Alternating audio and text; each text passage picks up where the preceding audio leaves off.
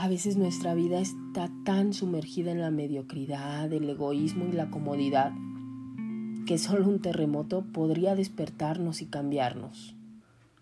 Por eso el Espíritu Santo puede permitir algún terremoto para que nos decidamos a vivir en serio.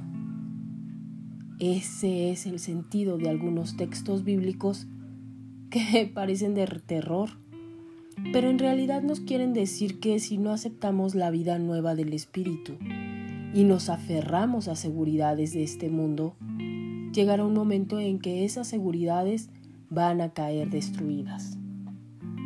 Pero la palabra de Dios en realidad quiere consolarnos, porque nos dice que eso no será nuestra ruina, sino nuestra liberación. Porque cuando se caigan todas esas seguridades, podremos estar desprendidos de todo ante el Espíritu y aceptaremos su invitación a vivir de otra manera.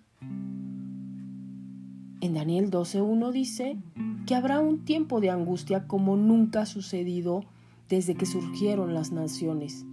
Ese día será salvado mi pueblo. Por eso cuentan los hechos de los apóstoles que de improviso vino un terremoto tan fuerte que se movieron los fundamentos de la prisión. Entonces todas las puertas se abrieron y se rompieron las cadenas de todos.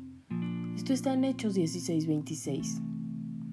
Dejemos que suceda algún terremoto en nuestras vidas para que el Espíritu pueda abrir nuestras puertas y romper nuestras cadenas.